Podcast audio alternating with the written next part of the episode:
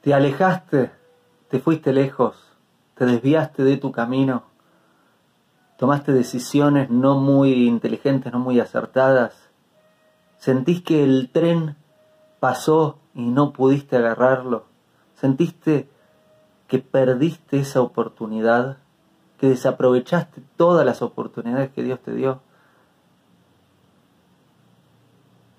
Todos nos podemos desviar del camino, sin embargo, siempre se puede regresar.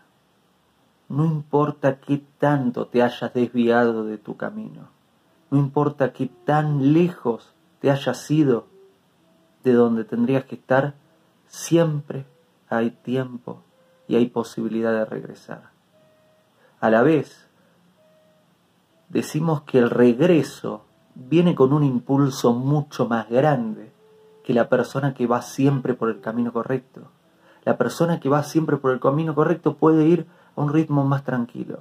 Sin embargo, la persona que se desvió y se da cuenta de que se desvió y siente ese fuego por regresar al camino, tiene una fuerza, tiene una voluntad, tiene un poder, tiene una velocidad de regresar que es inalcanzable por aquella persona que siempre va por el camino correcto. Esto no quiere decir que debamos desviarnos. Si podés ir por el camino correcto es mejor, es mucho mejor.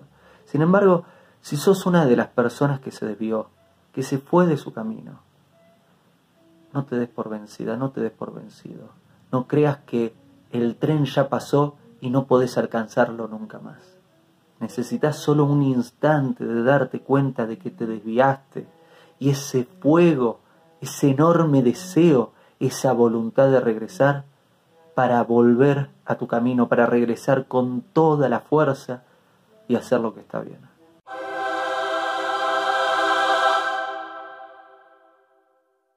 Hago esta rápida pausa comercial para agradecerte por oír mi podcast y pedirte que si te gusta lo recomiendes.